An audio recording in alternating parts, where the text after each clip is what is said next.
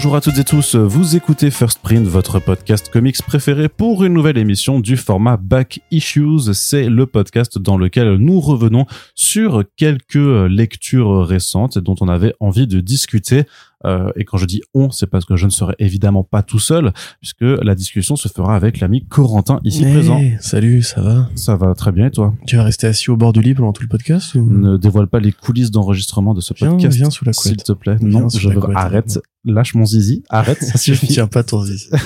ah, c'est juste ton micro qui est très content de me voir. et auditrices. je ne tiens pas le zizi. Et voilà, ça fait même pas une minute de podcast que déjà on est en dessous de la ceinture. C'est Enfin, l'ambiance. bon, voilà. J'ai rien fait du tout. c'est pour ça que les gens écoutent ce podcast évidemment. Il faudra que voilà. Euh, Qu'est-ce que je voulais Faudra dire quoi Non, bah rien du tout. Faudra que, voilà. J'ai j'ai envie de dire, est-ce que je vais couper ça au montage? Mais non, on assume. Ça fait partie un peu aussi des. Si vous voulez des photos du zizi dédicacé d'Arnaud, euh, allez sur Tipeee. Oui, c'est ça. Voilà, il y a une nouvelle contrepartie qui été ouverte, mais justement, on en profite hein, pour remercier, comme toujours, les personnes qui nous soutiennent sur la plateforme et qui euh, nous permettent hein, de faire vivre le podcast sur le long terme. Donc, merci à toutes celles et ceux euh, qui contribuent, euh, surtout que voilà, il y a quand même eu euh, euh, pas mal de donateurs ces derniers jours. Alors, ça date David, on fait dans le front page, mais puisqu'il y a un back issue, euh, pourquoi ne pas remercier et en profiter Voilà, d'Argencourt, Olivier Folzer, Radio Comics. Merci à vous euh, de nous avoir soutenus euh, et merci aux 142 personnes qui font partie actuellement euh, voilà des de nos fidèles De contributeurs voilà de la First Print Army et ben ma foi on peut commencer tout de suite euh, à parler euh, à parler effectivement euh, de de comics là en ce en ce début d'année parce qu'il y a eu pas mal de sorties euh, plus ou moins récentes. Alors il y aura un titre qui est sorti un petit peu euh, il y, a, il y a deux mois hein, par rapport à l'heure où on enregistre ce podcast mais on avait quand même envie de de revenir dessus. Je crois que c'est un back issues VF euh, 100% indépendant euh, complètement même d'ailleurs. Mais voilà avec que des titres bah, pour le coup qu'on vous recommande. Donc nos excuses aux banquiers aux comptes en banque voilà aux économies euh, Aux dila- actionnaires. aux dilapidés euh, on sait que c'est dur mais euh, Ah, Emmanuel. mais sinon faites du forcing auprès de votre bibliothèque si vous en avez une pour qu'ils aillent commander les bouquins en question ça peut être aussi un, un bon palliatif ou sinon bah prenez-vous une heure pour aller lire à la Fnac et puis Faites voilà, des pots de départ. Ça vous faites offrir tout par vos collègues et après vous trouvez un, un meilleur taf que ce que vous avez actuellement. Oui, c'est vrai. Tiens, tu devrais faire ça, Corentin. Oui. Allez, on va commencer tout de suite avec un monument, un monument de la bande dessinée. Euh, ça s'appelle Den. Ça a été euh, publié pour la première fois en 1975 euh, chez Metal Hurlant par Richard. non, 76, non? Plutôt. ah non non 75. Non non sur les, 75? sur les planches il y a marqué 75. je suis D'accord. J'ai pas, moi, j'ai pas relu la nouvelle édition, donc euh, je te fais confiance pour si, les parce que tu vois justement la, détails historiques. tu vois la signature de Richard Corben sur euh, le bouquin. Euh, et donc c'est une réédition euh, de, de cette première œuvre fondatrice de l'œuvre de euh, Richard Corben euh, qui nous parvient aux éditions Delirium. Alors on a reçu Laurent Lerner pour en parler un petit peu de Richard Corben il y a pas si longtemps. Donc euh, vous avez su que c'est un travail euh, voilà de, de longue haleine de, de cet éditeur qui veut vraiment re- remettre en fait euh, euh, au, sous les projecteurs le travail de, de cet immense artiste euh, euh, qu'est Corben donc et euh, Dan a été complètement restauré sur la mise en couleur par euh, le bon euh, José Villarrubia euh, qu'on avait d'ailleurs aussi reçu euh, dans la première année euh, du podcast et que l'on salue euh, pour le travail effectué. Dan, de quoi ça parle Corentin? C'est de la fantasy Oui. avec un gros zizi justement. C'était un peu le euh, très le, le, euh, Effectivement, c'est un peu l'ancêtre du Shirtless Bear Fighter de ce point de vue. Oui, c'est vrai, Sauf qu'il y mais a pas de mosaïque. voilà, c'est ça. Je disais que la, la vanne d'introduction de ce podcast est un peu du foreshadowing sur Eh oui. sur ce premier Et elle a album. été faite pour ça même. Tout à fait. Et- un mélange, hein, enfin des, des, des références à forcément au travail de Robert E. Howard à Conan le Barbare, aussi à Lovecraft parce qu'il y a, il y a des monstruosités, il y a des monstres, c'est euh, foisonnant et en plus de gros il y a aussi des gros nichons. Voilà, donc comme ça euh, tout le monde en a pour son compte. Voilà, c'est ça. Est-ce que c'est un bon résumé? Sauf les gens qui n'aiment ni les gros zizi ni les gros nichons. Est-ce que je résume bien le truc? Est-ce que le pitch est vendeur Euh, comme ça ou pas? Je- oui, enfin c'est quelque part euh, pas du tout une euh, mauvaise façon d'appréhender le travail de Corben de dire qu'il y a des gros nichons, effectivement. C'est une de ses obsessions artistiques. C'est une réalité. Hein. C'est pas c'est pas genre nous qui voyons le mal partout, mais il y a vraiment dans la, la plupart des BD de Corben une une paire de seins avantageuse, on va dire. Euh, ceci étant, l'intérêt de la BD ne réside pas forcément que dans cette euh, esthétique des corps, même si elle fait partie de, de la démonstration, on va dire. Alors, pour rappel, du coup, Corben, alors ça a été édité chez Metal Hurlant, c'est vrai, mais c'est plutôt le pendant américain qu'incarne justement euh, son style à lui, c'est-à-dire que il y a beaucoup de référents à la fantaisie américaine, à l'imaginaire et au fantastique américain. Dans Noptio, il y a aussi du- beaucoup de références à John Carter of Mars, euh, qui porte un nom d'ailleurs, ce cycle littéraire que je pas réussi à retrouver tout de suite. Euh, c'est l'histoire de un, jeune geek qui, euh, à travers une sorte d'incantation nécronomique nex morticienne, se retrouve dans un monde de fantasy, effectivement, qui est peuplé de créatures étranges. Et euh, il apparaît dans, dans ce monde comme une sorte de monsieur propre, très musclé, très imberbe, très chauve et très bien membré. Et sans comprendre exactement ce qu'il fait là, il réalise petit à petit, enfin, ça, ça, ça s'agglomère au fil du récit, qu'il est le héros ou une sorte de figure fondatrice autour desquels différents éléments vont graviter. Voilà, donc c'est totalement euh, dépouillé en termes d'intrigue. De la même façon que John Carter arrive euh, sur Mars et en fait euh, va accomplir une sorte de, de, voyage prophétique qui fait que ça va devenir une sorte de nouveau messie, de libérateur de la planète martienne. Là, on est un peu dans le même cas, c'est-à-dire le trope du fish out of the water, on va dire. Sauf que Den est, est fait pour être un héros. C'est-à-dire qu'il a des réflexes de héros.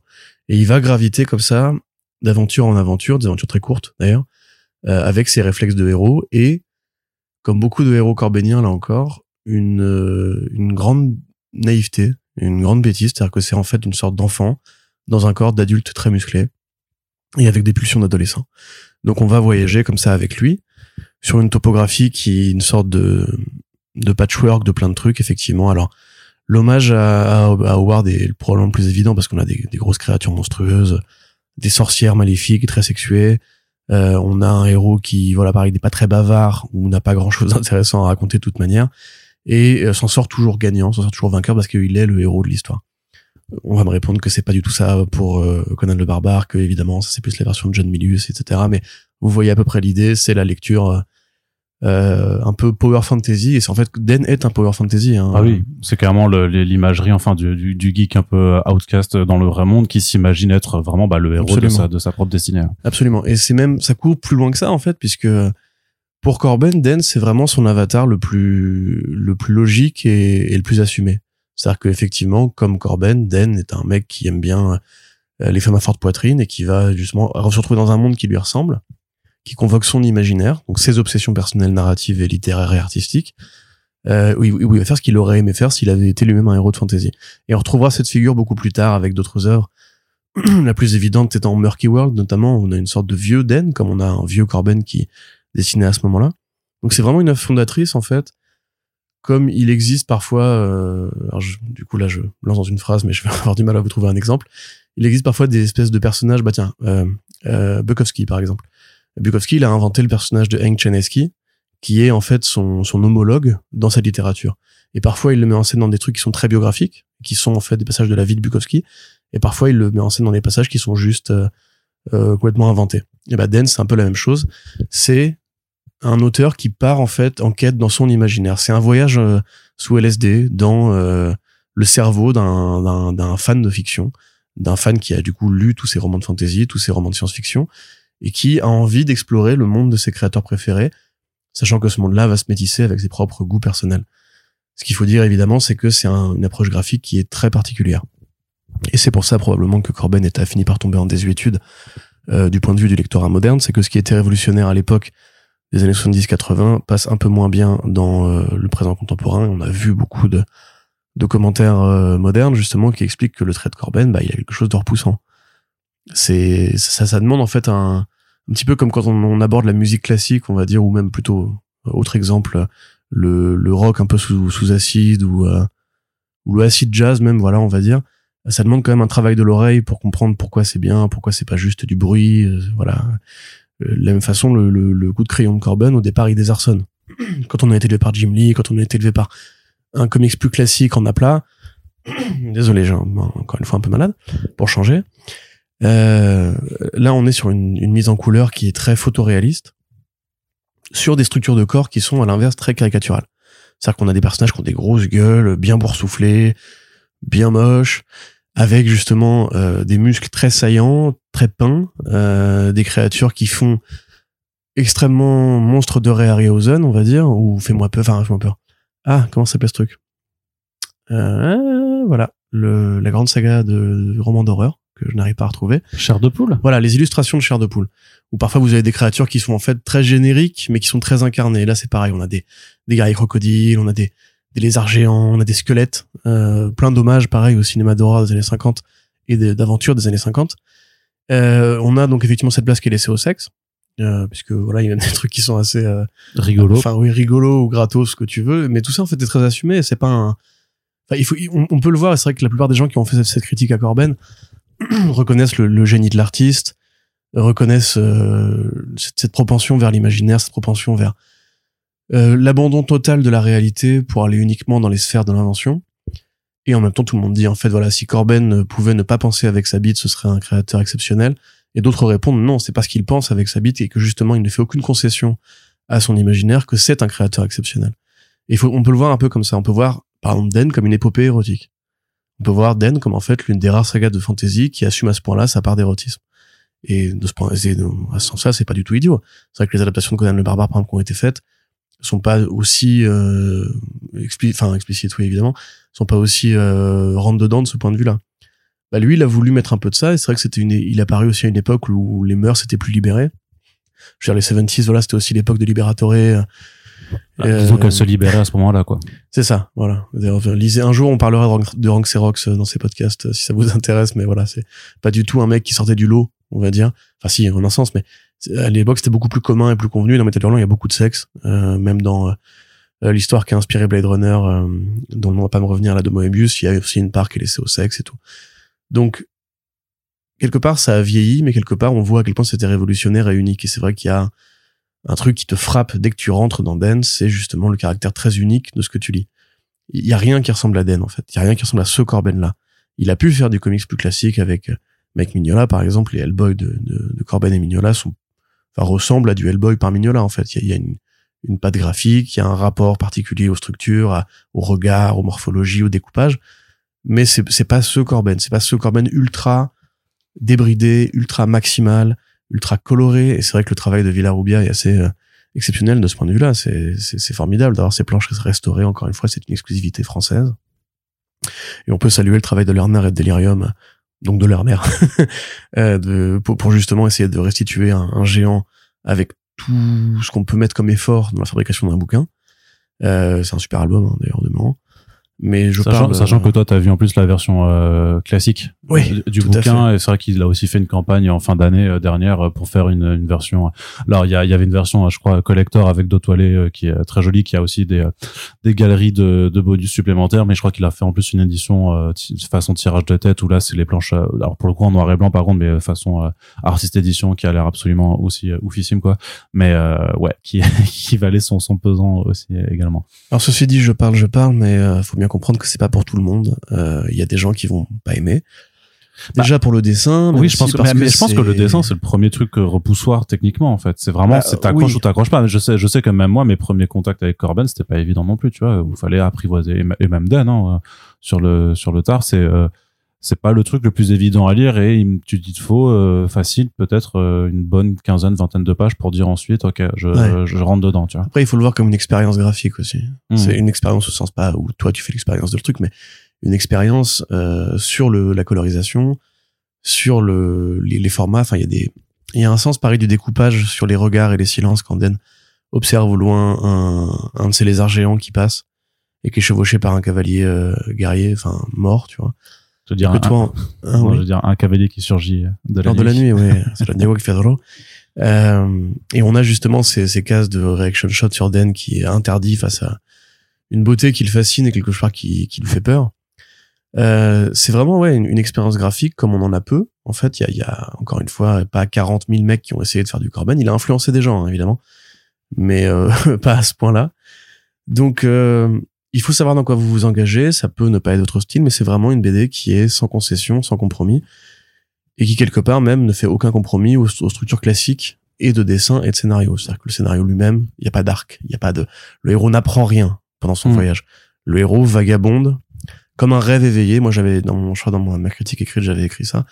Euh, c'est, c'est comme en fait euh, un, un rêve dans en fait le cerveau de Richard Corben. Il vous invite à rêver dans son imaginaire à lui. Mais t'as quand même une structure un petit peu, mais justement de fantaisie euh, ligne droite euh, sur euh, Oui. bah, le héros qui doit sauver euh, la belle. hein.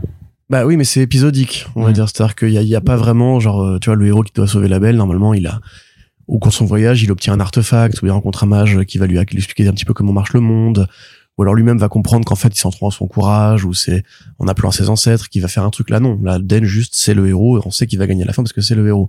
Et même sa victoire en fait est, est tronquée parce qu'en fait il est rappelé dans cette victoire enfin en tout cas la première victoire on va dire que c'est juste un mec comme les autres on va dire et que en fait il perd d'une manière assez castratrice d'ailleurs et que tout ça euh, tous ces beaux rêves d'amour et de prince charmant n'existent pas dans ce monde-là qui est trop maximal qui est trop débridé donc euh, voilà, je Arnaud, tu veux en parler peut-être? Bah juste aussi que c'est quelque chose qui m'a vraiment plu aussi sur la façon dont les imaginaires sont sont mélangés. On a noté Howard avant, mais il y avait aussi, euh, je, notais dans l'introduction du Lovecraft, et vraiment d'avoir en fait ces différents euh, différents types de créatures, différents types de, folklore, on va dire, bah, issus de la littérature, qui se répondent et surtout ben forment une une sorte de tout cohérent. Et en fait, c'est à la fois plaisant parce que bah voir Richard Corben qui dessine des gros monstres euh, cosmiques, ça fait rudement plaisir à l'œil. Euh, une fois en tout cas que tu t'es laissé euh, séduire par par le style graphique. Et en plus, il y a à la fois c'est à la fois sérieux, puis il y a quand même une forme d'humour, d'humour un peu je dirais pas, ouais pas, pas, pas noir pour le coup mais c'est ça un petit peu c'est un peu ironique en fait de, de voir comment ah comment, comment, ça s'intègre et, et ce qui fait que t'as cette forme de décalage qui est super super plaisant à... mais toutes les BD de Corben ont ce truc là il y a aussi pareil souvent une grande cruauté dans ce qu'il fait euh, donc là, effectivement, la référence à, Lovecraft passe par une, un grand ancien qui s'appelle Ulukt, Ulutk plutôt même, donc qui est voilà le reflet des de Cthulhu. Et je te dis, c'est c'est un patchwork de tout ce que lui il apprécie, mais c'est un mec qui s'est jamais pris au sérieux. Il s'est jamais dit je vais faire, enfin, si quand il a adapté Bloodstar, il s'est jamais dit je vais faire du du Howard comme Howard l'aurait fait. Il s'est jamais dit je vais faire du du Lovecraft comme Lovecraft l'aurait fait. C'est comme Sam Raimi en fait. À ce côté, j'ai lu ces machins-là, je les adore, mais moi j'ai une personnalité qui fait que je ne peux pas en fait m'impliquer dans un truc qui fait très premier degré. J'ai besoin d'y mettre mes codes un peu débiles. Euh, D'ailleurs, ce aurait été intéressant de voir Sam Raimi adapter euh, adapter du du Corben ou travailler avec lui. Mais il y a vraiment voilà cette espèce de, de rencontre entre un, un, gamin qui rend hommage à ses idoles en n'oubliant pas que c'est un gamin.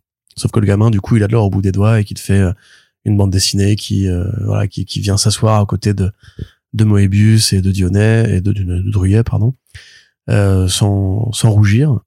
Euh, à rappeler aussi d'ailleurs, euh, et c'est pour ça que je voulais absolument placer, vous avez peut-être vu un épisode de South Park où, où les gamins, en fait, enfin les gamins, les adultes, inhalent de la piste de chat en colère et ont des visions pareil un peu sous acide d'un monde cosmique où en fait Kenny notamment le personnage de Kenny qui meurt à chaque épisode va être transporté sur une planète où il tombe amoureux d'une nana qui a une très forte poitrine et qui chevauche un, un ptérodactyle qui est un hommage à Arzak. Euh, et en fait, en arrivant justement, en fait, c'est un monde où tout le monde est obsédé par les par les seins et Kenny veut épouser la princesse à grosse poitrine. Ce passage-là de South Park est un hommage au film Metal Hurlant puisque Den a été adapté dans le film d'animation Metal Hurlant en quatre parties. Euh, c'est Neverwhere, non? C'est Neverwhere. Neverwhere, c'est le premier court métrage. En fait, c'est le nom de l'univers de, de Den. C'est le, le nom, c'est son, son pays d'ose à lui, quoi. Et donc voilà, il y a une résonance pop culturelle de Den qu'on sous-estime. C'est pour ça que moi j'étais assez étonné quand euh, Lerner nous dit qu'aucun éditeur ne se positionne dessus et que c'est vraiment un mec qui tout met dans l'oubli. Alors que c'est pas compliqué de trouver des, des moments cultes dans la saga de Den.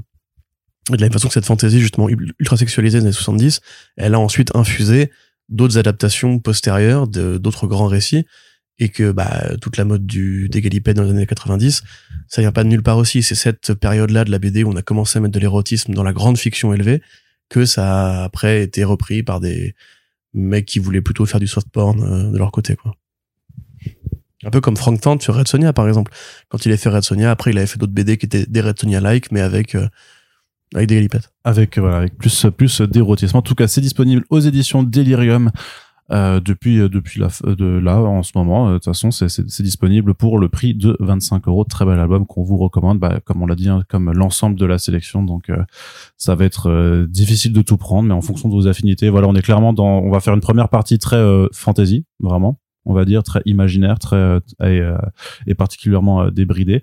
Euh, et d'un côté beaucoup plus terre à terre on va dire tranche de vie BD du réel comme on comme on dit sauf que pas forcément non plus puisque l'imaginaire s'y invitera aussi également. Tu veux pas qu'on alterne du coup les deux entre bah non comme ça d'accord ok. non non ok hein. non mais surtout je propose. surtout bah non non non écoute restons dans, dans justement restons dans, dans la pure fantasy avec Chroma de Lorenzo De Felici sorti en fin d'année dernière chez Delcourt C'est un projet qui a mis longtemps à venir puisque Lorenzo en fait l'avait d'abord imaginé comme une BD à destination du marché européen slash franco-belge sans trouver d'éditeur encore à ce moment-là. entre temps, il a été contacté par Robert Kirkman pour faire Oblivion Song et pendant toutes ces années à dessiner cette série en fait, bah il a appris de Robert sur la narration, sur notamment la, narration à l'américaine avec ce format sériel et toutes les techniques que tu que tu apprends en faisant du, du single issues, en faisant du chapitrage de, de 20 pages, ce qui a fait que euh, Chroma a été complètement euh, transformé euh, dans, dans ses, euh, à la fois dans son histoire, dans et surtout bah, dans, dans, dans, sa narration. Un projet donc qui a ensuite été édité chez Image Comics et qui nous vient chez Delcourt. Euh, dans un très bel album aussi qui, qui bien épais c'est leur c'est leur format un petit peu de luxe un petit peu agrandi Corentin oui qu'est-ce que tu peux nous dire de cet album? Bah déjà, je peux vous dire que pour moi, il est pas tout à fait au même niveau que les autres titres de cette sélection. C'est peut-être euh, moins un coup de cœur euh, que les autres. C'est moins un coup de cœur, mais, mais il est bien quand même. Ouais, mais il est compliqué d'évoquer sans spoiler. Bah, euh, euh en, général, les BD, il faut, faut aller dans le fond du fond aussi, tu vois. Donc bon, bon. Pour résumer ça de manière. mais on peut dire. Ouais, je peux te faire le pitch sans spoiler. Tu fais le pitch? Je peux faire le pitch sans spoiler. Vas-y, fais le pitch sans spoiler. on est dans un monde où l'humanité s'est reclus euh, dans une euh, forteresse, dans une grande euh, recluse d'ailleurs dans, dans une dans une grande ville, puisque une sorte de divinité des couleurs en fait est arrivée pour ben mettre l'humanité à mal et envoyer des monstres géants qui dévorent et surtout bah qui en fait dont le seul point faible c'est de ne pas reconnaître le noir et blanc. Donc en fait ce qu'ils ont trouvé comme astuce c'est de se peinturer en fait eux-mêmes en noir et blanc, de s'habiller en noir et blanc, vraiment de bannir en fait toutes les couleurs de leur ville aussi, qui s'appelle désormais la ville pâle. Et euh, pour euh, ne pas oublier, pour faire un peu leur euh, ce qui leur est arrivé, pour faire un peu ce devoir de mémoire, chaque année, l'ordre qui maintient vraiment cette, cette ville en place, qui est vraiment un ordre religieux, autoritaire, ce que vous voulez, à, euh, à installer un rituel qui consiste à euh, placer un œuf tout noir dans la ville. Il y a une forme de créature qui, qui en sort et là tous les villageois euh, la course et la tabasse euh, avant de euh, l'enfermer dans un donjon. Euh, donc voilà, c'est vraiment là, une façon pour eux de se rappeler qu'il faut craindre l'extérieur, notamment qui est l'extérieur qui est tout en couleur. Donc il y a le jeune Z qui est vraiment formé par cet ordre pour devenir l'un des prochains prêtres. Oui, c'est le nom du grand prêtre, le Maccavi. Et les, les, disciples, les disciples, les disciples, pardon, s'appellent les Maccas. Merci. Donc pour devenir le prochain Maccavi, et sauf que il se rend compte lors de, de, de ce rituel qu'en fait sous les apparats de créatures, il, pour, bah, en fait il y a une jeune fille euh, tout simplement, donc il décide d'aller d'aller la voir, de la rencontrer et ce faisant, va vouloir la libérer et donc ils vont être tous les deux entraînés dans une grande aventure où euh, bah, on va comprendre vraiment qu'est-ce qui se passe à l'extérieur, qu'est-ce qu'il s'est passé surtout à l'extérieur, euh, pourquoi l'humanité euh, est vit vit ainsi et vraiment bah, quelle est l'importance en fait de, de, la couleur dans le destin de l'humanité et ce que vont devenir donc Z et cette jeune fille qui s'appelle Chroma et donc qui donne son nom à l'album. Tu vois, là c'est du pitch en spoiler. Oui, tout à fait. Euh, c'est très très dur effectivement de, de parler euh, de, de tout l'album sans, sans spoiler puisque dès bah, en fait, en pour parler de ce qui ce qui cloche à mon sens euh, bon c'est quatre numéros étendus dans, en version originale. Donc ça fait 100 pages mais disons qu'il y a un élément narratif qui arrive en cliffhanger sur la fin du premier numéro et qui justement à l'inverse de beaucoup de comics américains en fait est assumé sur le second mais de façon très radicale un élément qui est hyper radical d'un point de vue narratif. Donc c'est vrai que c'est difficile de de peut-être de tout aborder sans, sans spoiler ce passage là qui à mon avis euh, donne de l'impact vraiment à la lecture. La, la, rythmique en fait est vachement euh, est vachement soutenue par ces effets de ces effets de violence on va dire euh, qui interviennent à chaque fin de numéro. D'ailleurs, euh, si vous le lisez en version originale, euh, Des Felicis s'amuse de ces espèces de, de recours au cliffhanger qui, qui servent à faire progresser l'intrigue de manière surprenante, effectivement. Euh, au niveau du, du graphisme, alors le, le, contraste entre le noir et blanc, qui est pas un noir et blanc radical, puisque c'est la vie de gris, ouais, plutôt. C'est les nuances de gris, ouais. Euh, c'est pas genre, on parlera tout à l'heure dans notre bouquin qui est plutôt sur un noir et blanc classique avec des effets d'ancrage. Là, on est quand même sur un, noir et blanc euh, suggéré. C'est-à-dire que c'est voilà, c'est c'est espèce de, de touche d'aquarelle euh, en noir et blanc, enfin en gris. On dirait plutôt de la gouache, tu vois. De la gouache, ouais. et qui vont s'opposer à quelque chose de de plus tropical, on va dire, avec des couleurs vertes, rouges, bleues, extrêmement euh, euh, un, peu comme ouais du, du, feuillage de, de plantes tropicales, enfin de plantes insulaires et tout, ou alors des, des feuillages de magnifiques oiseaux, enfin des des ramages d'oiseaux, euh, un peu voilà des perroquets. Enfin imaginez ce genre de couleurs si vous voyez des des perroquets un peu des îles, comme Arnaud sur sa photo de profil. Mais techniquement, si vous regardez la couverture de l'album, vous voyez directement en fait Ouais, de quoi ça, on parle. en fait. la, la palette chromatique qui a que été le- choisie. Ouais, le contraste est- euh, se voit directement sur la couverture. Alors, euh, le monde lui-même, en fait, il fait moins euh, fantasy que, et plus science-fiction, quelque part, parce que c'est le stéréotype classique du monde d'après un, dé- un déluge, une catastrophe, qui a été administré par des, des, des, des- des mauvais êtres humains qui, qui veulent en fait garder le pouvoir et qui tiennent la population sous le joug d'un mensonge. Ce qu'on a déjà vu dans les tonnes d'œuvres, euh, comme Snowpiercer, par exemple, on nous explique qu'on ne peut pas aller dehors, dehors il y a le gel, il faut vivre dans le train, et si tu sors du train, bah tu meurs. Et en fait, on se sert de ça pour maintenir bien la population sous contrôle et tout. Euh, ce truc-là, en fait, il est très évident et il va pas forcément beaucoup dévier de sa course. Ce qui va dévier, en fait, c'est le, le enfin, la trajectoire des protagonistes qui vont s'engager dans un truc qui va confronter différentes idées. C'est-à-dire, par exemple, il faut pas avoir peur de la nature. La nature, en fait, elle existe parce qu'elle existe et c'est pas une menace, c'est pas, c'est pas un truc qui peut te renverser si jamais tu sais comment communiquer avec, comment t'adapter. Et on peut même là, voir là-dedans une sorte d'allégorie du réchauffement climatique euh, ou de la transition euh, des sociétés naturelles vers un truc plus euh, plus harmonieux avec la nature.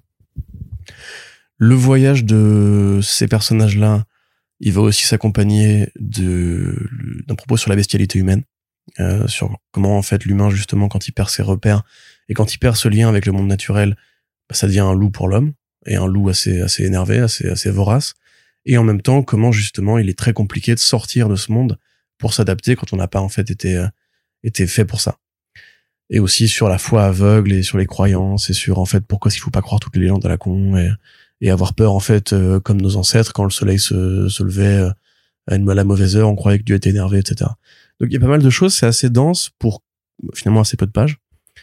Mais à mon sens, il y a un truc qui est problématique, c'est que ce par exemple, il y a un, personnage qui a un discours scientifique qui est euh, il faut pas avoir peur justement, il faut juste aller dehors, étudier et en étudiant, on va réussir à résoudre un problème.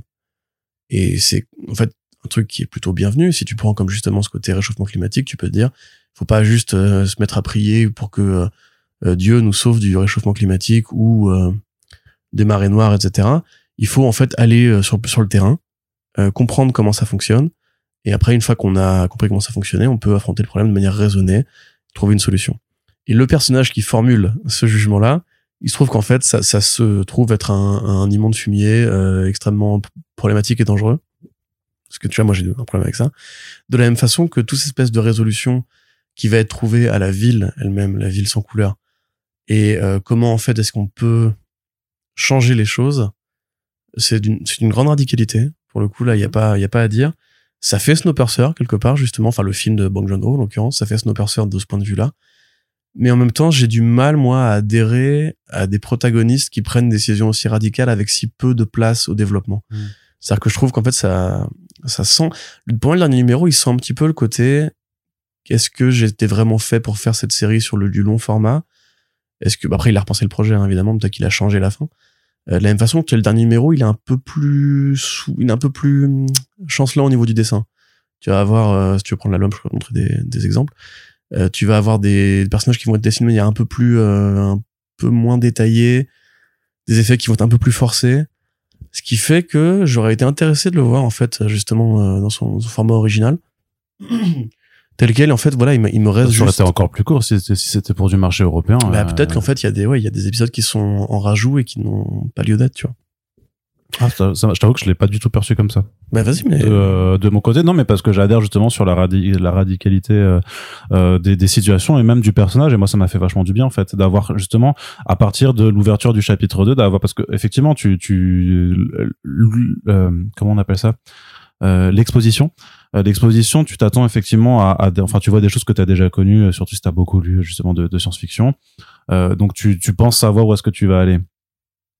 Pas du tout en fait. je trouve que vraiment à partir de- du, du chapitre 2, en fait, euh, il te prend un revers euh, et il va t'amener euh, ouais justement dans des directions où à chaque fois que tu rencontres un, un personnage où tu penses être en face de tel archétype, en fait, bah il va quand même te le dévier. Alors avec des changements qui peuvent te, te heurter, mais au moins ça, ça permet de dévier. Même euh, Chroma, l'héroïne dans ses décisions, euh, va quand même aussi voilà faire, faire des choses auxquelles tu t'attends pas forcément, avec laquelle d'ailleurs tu serais pas forcément d'accord non plus parce que les, enfin quand tu penses vraiment aux conséquences parfois de ces actes, tu dis mais attends il y a effectivement euh, sur sur mon plan moral il y a des choses peut-être qui euh, qui sont qui sont pas qui sont pas bien. Et moi c'est ce qui me plaît aussi en fait d'avoir quelque chose où euh, où t'as beau où on n'est pas en train de culpabiliser aussi celle qui euh, la, personne qui pense bien faire pour une bonne cause et on n'essaie pas de dire non mais regarde elle a quand même fait des, des, des choses qui sont pas bien ou euh, en fait Lorenzo De Fecci bah il assume son, son propos jusqu'au bout et de dire non mais en fait euh, il y avait peut-être pas non plus d'autres d'autres solutions et je trouve que cette radicalité elle fait du bien à la fois juste pour le principe mais aussi parce que même en tant que juste qu'en termes d'histoire pure en fait bah tu seras surpris jusqu'au bout et c'est ce qu'on demande en fait en général aux histoires de science-fiction euh, justement, notamment quand on commence en plus par prendre des, chemins un peu balisés, bah, ce qui est bien, c'est justement de sortir de ces chemins. Bah, je suis d'accord avec toi. Après, moi, le problème, c'est que je la, culpabilise, en fait. C'est-à-dire que, euh... non, bah, si, parce que si tu veux, c'est une chose de vouloir renverser le système en dégageant les connards qui sont au sommet. C'est autre chose de raser, enfin, voilà. C'est autre chose, en fait, de, punir ceux qui sont juste victimes d'une manipulation euh, de masse, tu vois. Il y a plein de gens qui juste, enfin, tu vois, la radicalité pour moi, si tu veux, elle, elle sert pas à un propos qui est autre que bon bah c'est foutu, euh, viens on crame tout et puis on, on, laisse la jeune génération prendre les rênes et puis on verra bien ce qu'elle ce qu'elle fait. Tu vois, se trouve à pas survivre, on sait pas. Euh, mais c'est aussi le cas encore une fois dans dans Snowpiercer. Hein. C'est vrai que t'as exactement cette euh, cette même approche du bon bah, foutu pour foutu. Peut-être que l'humanité était une erreur et qu'en fait il faut repartir sur une feuille blanche. Euh, ce qui moi me me paraît pas dans cette histoire-là avoir été assez développé on ne voit pas assez en fait justement les membres de la ville. On ne voit pas assez euh, ce qu'ils ont eux de négatif. On voit précisément le Maccavi, qui est donc une ordure finie. Là, on est tous d'accord là-dessus. Et lui, il mérite très bien ce qui va lui arriver. Mais euh, il manque peut-être pareil. Il manque une espèce de rapport plus spirituel parce qu'on t'explique que ce monde-là, il a une origine mystique, même quelque part divine. Et en fait, c'est présent parce qu'il y, y a, clairement quelque chose qui est de l'ordre du surnaturel. Mais il y a aussi une façon de dire euh, peut-être que non, peut-être que oui, peut-être que non. Et donc tu sais pas trop quoi en faire tout ça, tu vois. C'est-à-dire que moi j'ai vu un conte, un conte très intéressant, avec une approche graphique et un, essai artistique très intéressant, mais qui à mon sens aurait peut-être mérité six numéros ou ou alors à l'inverse moins de numéros pour en fait en faire un truc qui soit plus philosophique et moins précis dans ses thèmes pour être justement plus universel et moins euh, moins voilà. Mais tu vois pas une forme de d'allégorie sur justement notamment sur sur la conclusion de Chroma en tant que juste que, que force de la nature? Parce que dans la façon dont elle, dit vraiment euh, à, à, à, ses pères qui lui qui lui reprochent en fait ce qu'elle a fait quand elle leur dit mais vous vous, vous attendiez à quoi? En fait. Pour moi, c'est et, et, quand elle dit euh, mais est-ce qu'on peut te faire confiance justement vous n'êtes vous, vous êtes pas obligé, c'est le principe euh, de, du voir en fait parce que même si c'est un personnage qui a des qui a des qui a une apparence humaine, le, quand tu si tu replaces ça en disant c'est une force de la nature et que ce qui arrive en fait peut être assimilé à une forme de catastrophe naturelle, euh, alors d'un d'un côté ça ça prend ça ça prend ça prend un sens aussi parce que elle, elle est pas contente non plus en fait de, de ce qu'elle fait, tu vois, elle, elle est obligée de l'assumer mais elle en est pas ravie euh, de ces notamment des, des dommages collatéraux dont, dont on parle et je pense que justement ce côté-là métaphorique, euh, bah ça, ça tient avec ce que tu disais quand tu parles, tu parles d'un conte. Mais c'est pour ça que moi j'ai pas du, du tout du mal à la culpabiliser, enfin à ne pas la culpabiliser, parce que euh, c'est on te présente pas quelqu'un qui a fait ça par plaisir non plus. Et je pense que si tu, tu extrais un petit peu euh, ça, oui. Qu'est-ce que tu, tu vois ça, ces deux planches-là, je trouve par exemple qu'elles sont un peu moins bien grattées que les autres, tu vois. Ou là, bon, c'est deux, plan deux planches sur, Non, mais le dernier numéro, il y a une, y a une petite, une petite flemme globale, je trouve parce qu'il a, il a dû se contenir pour l'espèce de, de pinacle final. Mais je te dis, j'entends ce que tu dis, mais à mon sens, c'est pareil. Enfin, quand Z justement trouve Chroma et lui dit euh, non, tu n'es pas faite pour détruire, etc. Euh, bah en fait, est-ce que, bah, comment est-ce que tu retombes sur tes pattes quand t'as commencé par ce truc-là, tu vois? C'est le backlash euh, de la nature, quoi. Tu la provoques, tu la provoques, et puis elle se retourne contre toi aussi, tu vois. Enfin, tu peux le voir comme. Euh, enfin, oui, mais tout le monde ne l'a pas provoqué. Bah non, non, mais bien sûr, oui, mais c'est l'humanité en tant que, en, tant que telle. Je dirais bien, bien sûr que, euh, enfin, c'est pas une catastrophe naturelle, quoi. C'est, elles sont entraînées par réchauffement climatique. Il y a des, des, inondations et des trucs. Et oui, bien sûr que ceux qui payent, bah, c'est pas les patrons des, des compagnies pétrolières ou, euh, ou je ne sais quel autre. Qui, bah c'est peut-être, peut-être trop incarné dans un truc humain, mmh, alors, parce que du coup, moi, il y a un truc qui me gêne quand même. Mais après, dans l'ensemble, voilà, ça, ça reste, comme tu dis, une lecture que très agréable. Moi, je la conseillerais pas forcément euh, au même niveau que les autres de cette sélection parce que bah De Felici, je pense que c'est peut-être plutôt un dessinateur et que c'est toujours, enfin en tout cas il a fait le dessinateur pendant pas mal ah. d'années et c'est toujours un peu compliqué de bifurquer. Qu'est-ce qu'il y a Arnaud? Bah non, mais moi je trouve que justement avec ce projet, il confirme qu'il sait écrire. Eh bah hein. écoutez, lisez Chroma et vous verrez dans quelle euh, pas d'accord. Dans quelle configuration vous vous trouvez. Voilà, en tout cas, c'est disponible chez Delcourt pour 22,95 euh, euros. Euh, disponible en librairie. On vous rappelle qu'on met des liens dans la description de ce podcast pour prendre chez Comics Zone nos euh, compères de euh, de la VF pour le coup euh, et bah, qui sont à Lyon. Donc si vous voulez les soutenir et nous soutenir en même temps, ben vous pouvez le faire sur ces back issues. On continue. Là, par contre, on sera peut-être sûrement tous les deux d'accord avec Shaolin Cowboy, le quatrième tome, l'inédit, enfin, le, le, complètement inédit. Euh, une poignée de bof. Shaolin Cowboy, voilà, pour une poignée de bof, le quatrième tome, euh, sorti chez Futuropolis, comme toutes les rééditions précédentes des, des travaux de Geoff. Euh, c'est donc, euh, c'est toujours euh, le Shaolin Cowboy qui se balade dans le désert et ben il y a des monstres, puis il y a d'autres monstres, puis il y a des salauds, puis il y a de l'action, puis il y a de la bagarre, puis c'est absurde, puis il y a encore plus de monstres et ça ne s'arrête jamais parce qu'il n'y a même pas de découpage chapitré, c'est une longue scène euh, en avant euh, qui euh, bénéficie comme toujours d'un travail complètement euh, hallucinant de, de Geoff dans le découpage, dans le détail du dessin, dans la mise en scène, c'est spectaculaire, c'est généreux, c'est incroyable. Moi, je, c'est juste immanquable quoi, voilà, c'est c'est tu l'as dit hein, dans ta critique écrite sur Comics Blog, le retour du patron, bah ouais, c'est Darrow, c'est le patron. Il n'y a hmm. pas d'autre mot. Mais je te laisse développer un petit peu. Bah, euh, là, en l'occurrence, il y a peut-être euh, plus de choses à dire que sur d'autres tomes précédents de euh, du cowboy. Il y a plus de texte, ouais. Il y a plus de texte et là, je suis pas d'accord avec toi. Pour le coup, c'est chapitré puisqu'il y a deux, il y a deux scènes d'action. Alors qu'en général, il y a une scène d'action. Euh, Rappelez-vous, le Shaolin Cowboy, quand ça commence, c'est c'est ce héros dans le désert qui parle à, à son âne euh, un peu à la Coda d'ailleurs, et qui après va voilà va croiser un adversaire euh, surréaliste et ça va se terminer comme ça. C'est le crabe. Après il y a un, monstre géant, etc. Puis il y a les zombies. Et depuis des années, en fait, quand bah, euh, vous pouvez retrouver la super interview de cartooniste Kayfabe si vous parlez anglais, qui avait fait un format de 1h40 ou 2h avec avec Darrow ou je ne sais plus, à un moment donné, il lui posait la question, euh, est-ce qu'il y a du sens dans ce que vous faites ou est-ce que c'est juste du défouloir? Et il disait non, non, il y a, y a du sens. C'est juste que il apparaît pas évident au premier coup d'œil et peut-être même pour lui parce que c'est un mec qui n'écrit pas de script. Quand il part en dessin, il part, euh, il sait pas où ça va l'emmener. Voilà, c'est, il dit souvent en fait les idées me viennent en, dessinant. C'est au départ il dessine le Shaolin Cowboy qui, qui se promène dans le désert, et après l'idée lui vient.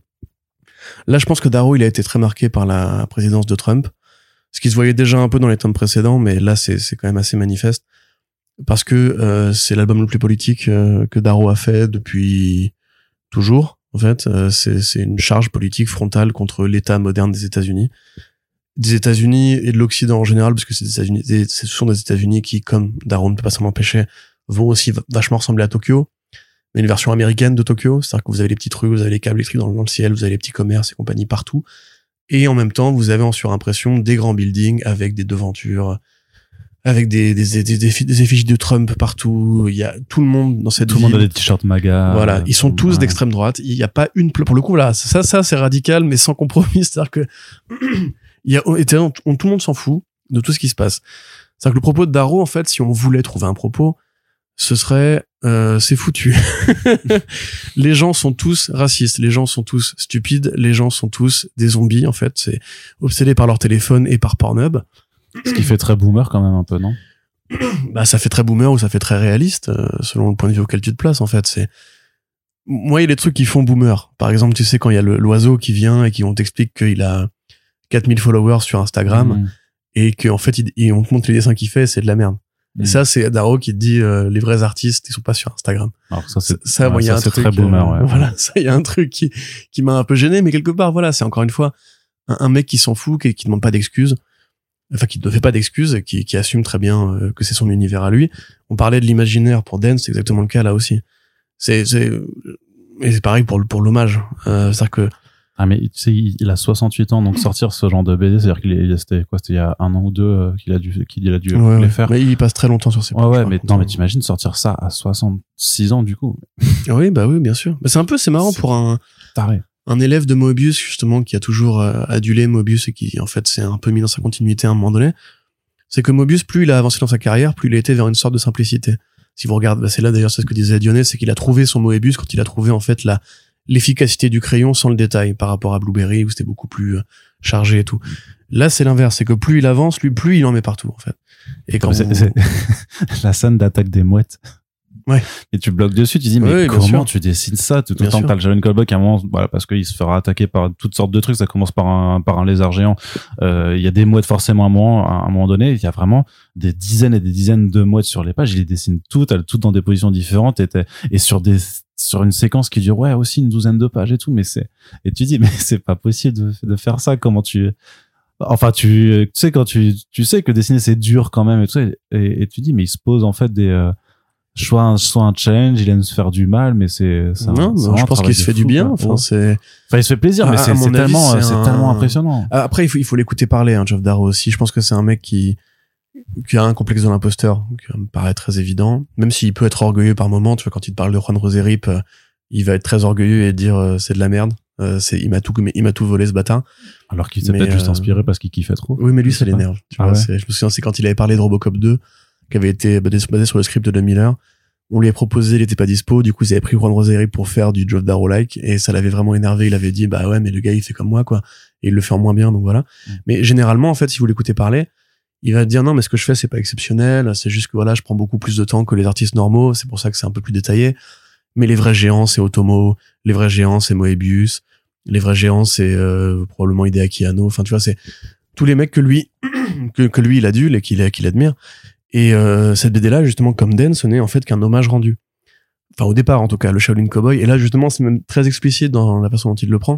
Le Shaolin Cowboy, ce serait Satoshi ou Bruce Lee, si vous voulez. On prend un, référent plus plus moderne, euh, ou même Jackie Chan, qui rencontre euh, Clint Eastwood. C'est-à-dire que c'est voilà Clint Mifune, comme il dit par rapport à Toshiro Mifune, je crois. C'est le cinéma de Kurosawa qui rencontre celui de Sergio Leone.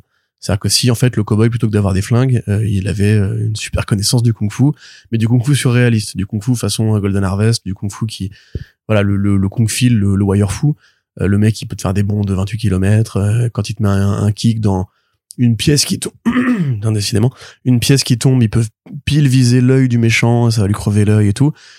Et en même temps, bah, ça, ça reste quand même un, enfant de la génération pareil, hein, 70s.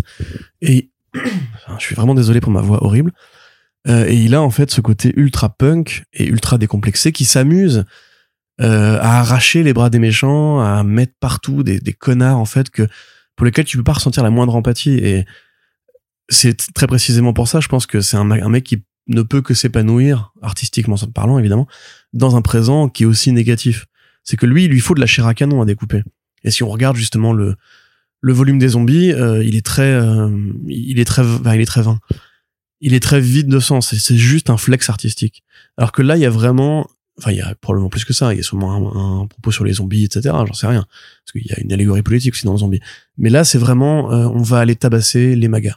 On va aller leur expliquer la vie. C'est des connards. Ils respectent pas l'environnement, ils salissent la ville, c'est dégueulasse. C'est un futur où même les chats ils fument, ou les dragons du Komodo ils fument. Il y a un accord entre les dragons du, parce que tu sais, pas pareil, probablement une allégorie, tu vois. Plutôt que de, de contourner le problème de, de la nature, on a dit, bah maintenant on va inviter tous les, tous les prédateurs à venir en ville et on va faire un accord avec eux parce que c'est comme ça qu'on va gagner euh, l'élection municipale. Tu dis, mais ça n'a aucun sens. et en fait, dans, dans son univers à lui, si, ça a un sens parce qu'en fait, les dragons du Komodo, ils sont doués d'intelligence. Et donc, quand à un moment donné, bah, il y a un- une punition qui est imposée aux proches du, du cowboy parce que le cowboy attire la mort partout où il va, Mm. euh, on t'explique que voilà, en fait, euh, ce monde-là, il est cruel, ce monde-là, il est injuste et il y a que en fait le cowboy qui peut, à sa façon, restaurer un peu de justice et de balance, comme l'homme l'homme sans nom de Sergio Leone. Le cowboy de Clint Eastwood dans la trilogie de l'homme sans nom, c'est un mec qui va dans des villes qui sont en fait euh, aux mains de, de gros de grosses merdes. Tu vois, c'est c'est les les Rollos et euh, les Baxter, tu vois, qui dans leur guerre de gang massacrent des innocents. Et lui, en fait, il arrive, on ne sait pas qui c'est, on ne sait pas ce qu'il veut, mais il a cette espèce de, de, de soif de justice bestiale et violente, et il va en fait rendre la justice comme ça. Et ce qu'il lui rajoute, c'est un côté beaucoup plus bouddhiste, beaucoup plus apaisé, puisque comme lui, en fait, son héros n'est pas un mec vindicatif. C'est un mec qui juste, même n'a pas de personnalité, n'a pas d'identité, tu vois, on sait pas qui c'est, le cowboy. On sait que c'est le Bouddha. Et c'est probablement ce qui est le plus proche du Bouddha, en fait, dans, dans, ce monde-là. C'est-à-dire que c'est un gars qui veut juste voyager et découvrir l'illumination. Et en chemin, en fait, il se confronte à toute l'absurdité du monde.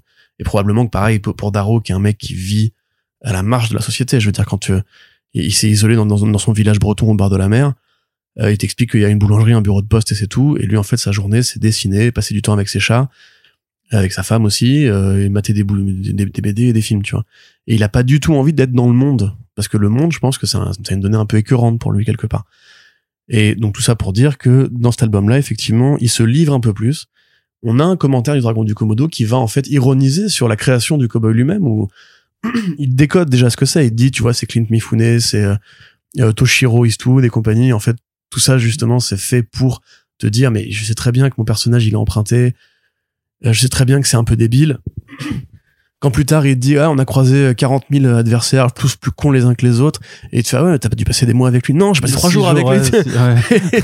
et t'es en mode ah bah oui en fait voilà c'est pareil. Ça, ça, il commente le fait que sa série c'est juste une série enfin une infatigable euh, fuite en avant où le, le cowboy il va jamais acc- accomplir un but. Il va juste rencontrer des adversaires et le but c'est juste de se battre quoi. Mm. Euh, et de la même manière que voilà là le cowboy il est quelque part réduit à son impuissance de ne pas avoir réussi à empêcher un truc grave qui, qui se produit et que bah sa quête de l'illumination elle a aussi un, un, un côté un peu douloureux quoi. Donc euh, tout ça c'est vraiment bien foutu. Il y a toujours ce second degré. Encore une fois un mec qui refuse de se prendre au sérieux même si là je pense qu'il met quand même plus de sérieux et qui va affronter donc une secte de magas euh, qui sont racistes qui sont sexistes qui sont homophobes qui sont eux aussi obsédés par leur téléphone très orgueilleux euh, fans des confédérés fans du Ku Klan avec un vilain qui euh, est une allégorie de Trump extrêmement rentre dedans. Il a ces mains là que Trump fait constamment. L'espèce de, de signe qui veut dire OK en anglais. Et que Trump effectivement utilise souvent parce qu'il a une gestuelle hein, Trump. Mm. Euh, et que là en fait le personnage pour appuyer la caricature ne va jamais arrêter de faire ça. Il est toujours avec les doigts comme ça dans des positions avec une gueule qui sont là pour en fait faire les singeries de Donald Trump en BD et le but c'est de c'est de poter le cul en fait de ces gens qui ont pris le pouvoir aux États-Unis dans une violence qui est défouloir qui est jubilatoire et qui est encore une fois une hallucination totale sous LSD. C'est-à-dire que par exemple là, le mec il, se transforme en, crustacé géant parce qu'il y a toujours des crustacés dans toutes les BD de Darrow. C'est une obsession qu'il a, on sait pas pourquoi. Euh, on a un vilain qui va se matérialiser sous la forme de, couilles. C'est-à-dire que euh, a une sorte de, de bébé Hitler en grenouillère. c'est bizarre ce qu'on vous raconte là. Et en fait, sa grenouillère, elle a une sorte de gros casque. Et en fait, ce casque, c'est les couilles de sa version transformée en forme finale. Et plus tard, en fait, pareil, on comprend que pour battre le vilain, il faut lui arracher la bite. Donc il y a vraiment voilà ce côté euh, ultra gamin, ultra jubilatoire, qui est porté aussi par euh, beaucoup plus de dialogue que d'habitude. En fait, euh, et c'est d'ailleurs on comprend, je pense, pourquoi Geoff Darrow fait généralement des BD sans dialogue, parce que à mon avis, euh, il sait pas faire. Il y a un manque d'humanité, il y a un manque de contact dans ces dialogues. C'est que de la vanne raciste. C'est un défilé de jeux de mots racistes, mais qui au bout d'un moment deviennent lourds, tu vois. T'as envie de lui dire mais ta gueule. Et, et voilà, je pense que c'est pareil, c'est une sorte de parodie de de Tarantino où le gars il se dit ah ouais je vais mettre des dialogues partout c'est cool et puis comme ça on verra bien que mon vilain il est absurde et que je me prends pas au sérieux etc mais à un moment donné t'as envie de dire gros j'ai compris l'idée ça va fous-moi la paix euh, pareil il y a aussi des paix il y a des enfin il y a plein de conneries et euh, et comme tu l'as dit c'est aussi évidemment euh, une régalade visuelle dans le sens où en fait tu peux t'arrêter sur chaque case et et, et observer les détails comme si justement c'était une sorte de, de de télescope à travers le cerveau de Geoff Darrow et en fait la façon dont lui voit le monde. Et ben, quand il voit le monde, il voit des nazis partout, obsédés par leur téléphone, qui regardent même plus autour d'eux, qui trouvent ça tout à fait normal qu'il y ait un mec qui se balade en, avec une svastika sur l'épaule et un casque de SS, euh, et que la ville soit pourrie. C'est juste là, je m'arrête sur, sur, sur une case et tu vois en fait, euh, t'as une voiture sur sur sur lequel sur le capot t'as t'as un lapin et t'as les mecs à l'intérieur, bah t'en as un, euh, enfin il, tu sais, il a accroché au, au rétroviseur euh, un petit collier avec une croix gammée et le mec à côté de lui a sur, euh, enfin il y a un, il y a un, un stickers euh, de- du drapeau Ouais, confédéré et, et c'est vraiment ça dans dans tous les sens dès que tu regardes dans les détails de, de plein de choses en fait tu vas tu Et vas bah voir regarde là, par exemple, tu vois, il y a un parc public où il est interdit de prendre du crack. ouais Tu vois. Et en fait, pareil, il y a pas mal de références à la crise des, des- des opiacés sur les euh, sur les devantures où tu vois un- une, une une sorte de, de opium shop, un peu comme il y a des coffee shops pour la bœuf, tu vois. Il y a aussi une une insigne Jésus marijuana, tu vois. Mm. Il y a beaucoup de, de Christ d'ailleurs dedans. Et toute cette topographie justement urbaine qui était dans Hardboiled en fait et qui était dans Ouais. euh, dans euh, merde Big Guy, on l'avait perdu un peu parce que le cowboy c'est vraiment toujours le désert. Dans le désert, et là on retrouve cette espèce de, de coup de poing dans la ville, dans la civilisation et en disant mais en fait c'est c'est encore pire qu'avant.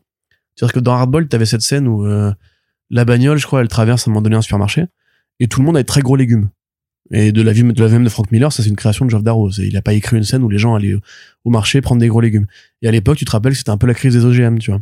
Mm. Et ben là, quelque part, c'est pareil. C'est comme il est en ville dans un présent où il y a tellement de choses à dire, mais il en fout partout. Et il y a des tonnes, des tonnes, des tonnes de références à des vrais trucs, mais qui vont être agglomérés dans une sorte de, de mixeur ultra, ultra bizarre. Et en plus, toi, tu vas regarder les personnages qui se battent au départ. Tu vas pas regarder ce qui se passe à l'arrière-plan, mais en fait, il se passe même des trucs plus intéressants à l'arrière-plan parfois. Euh, pareil, au niveau du découpage, il y a, y a une science du mouvement, du déplacement dans l'espace qui est euh, proprement exceptionnel. Le jeu des échelles aussi, qui est toujours très, très travaillé, avec des perspectives qui sont folles. Et voilà, enfin graphiquement après, et puis ces, ces, fameux contours gras que- qui ont fait la, la force du style Darrow, qui ont été repris par les tonnes de mecs ensuite, euh, dont Steve Cross hein, notamment. Ouais.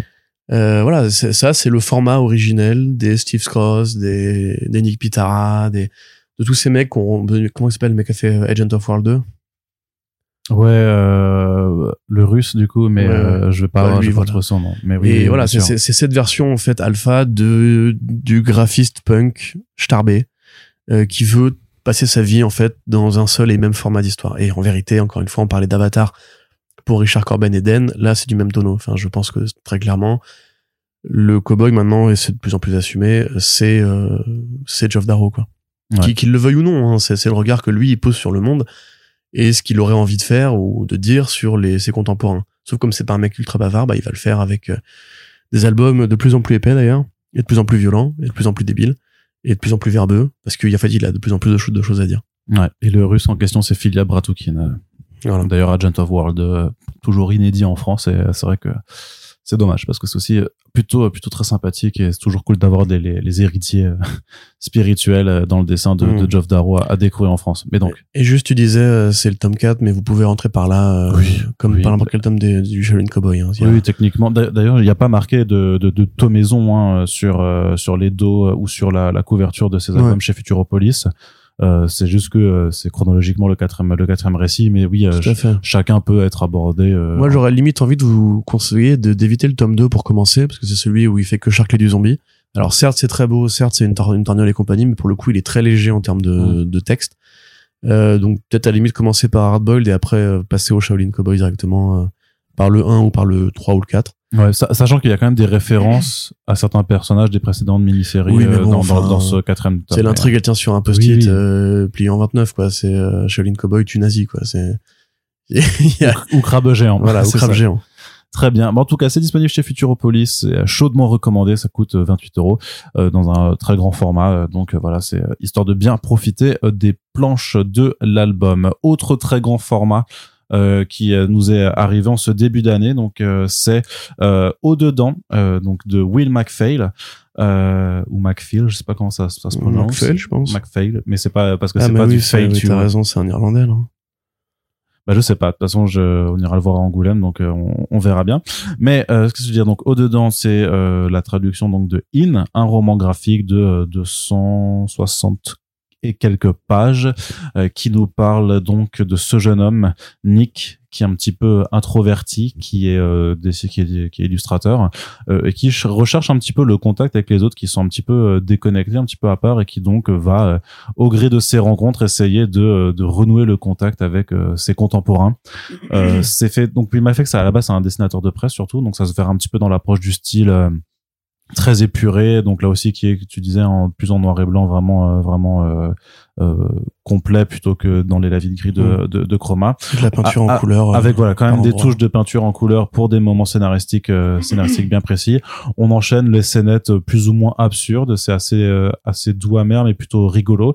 Et puis arrive le moment un moment euh, fatidique dans l'album où euh, d'un coup on, on part sur une toute autre histoire. En tout cas on, on embrasse sur une toute autre histoire qui reste en lien dans la thématique euh, avec ce qui est abordé au début mais qui euh, fait que le ressenti au début de la lecture sera pas forcément le même à la fin Corentin est-ce que c'est une grande BD au dedans Voilà. Sans de- la gorge dans Mais le J'essaie justement de le faire pour pas imposer ça aux auditeurs ensuite.